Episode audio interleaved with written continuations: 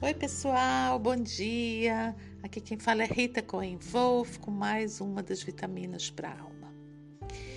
O que é verdadeira tranquilidade? Sentimento de paz interior. Uma pessoa pode estar sentada confortavelmente numa poltrona e aparentemente está o mais relaxada possível, mas a mente dela está ocupada com mil e umas coisas. O que a mulher do banco me disse mesmo, hein? Eu ainda não consegui consertar a bicicleta do meu filho. Hoje é o dia de, de, promoção naquela loja, mas eu não sei se vou conseguir tirar o carro da oficina, não sei se vai dar tempo, etc, etc, etc. Pensamentos. O mundo dos pensamentos. Dizia o Baal Shem Tov, o fundador do, do movimento racídico, de que onde o pensamento do homem está, é lá que ele se encontra. E tem uma história que contam que um dia, ao final da reza, o Baal Shem Tov se dirigiu a um feirante que, que estava rezando com ele e, e perguntou: Então, como foi o dia de hoje no, no mercado? E o homem respondeu: Rabi, eu ainda não fui à feira hoje. Eu vim primeiro rezar e agora que eu vou para lá.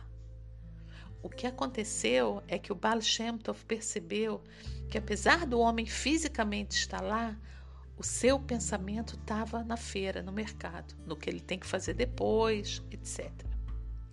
O teu corpo pode estar num lugar, mas se o teu pensamento está em outro, no final das contas, é lá que você vai estar. E são exatamente essas flutuações de pensamento que fazem com que a gente muitas vezes perca a tranquilidade. Imagine um, um, programa em família, uma ida à praia, um passeio, que delícia, né? Mas às vezes, como é difícil ficar lá, ficar onde você está, acalmar o pensamento, manter a concentração no que você está fazendo agora.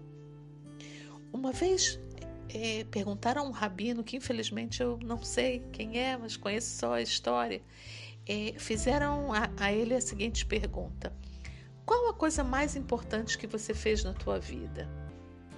E ele respondeu: A coisa mais importante sempre era a coisa que eu estava fazendo naquele momento.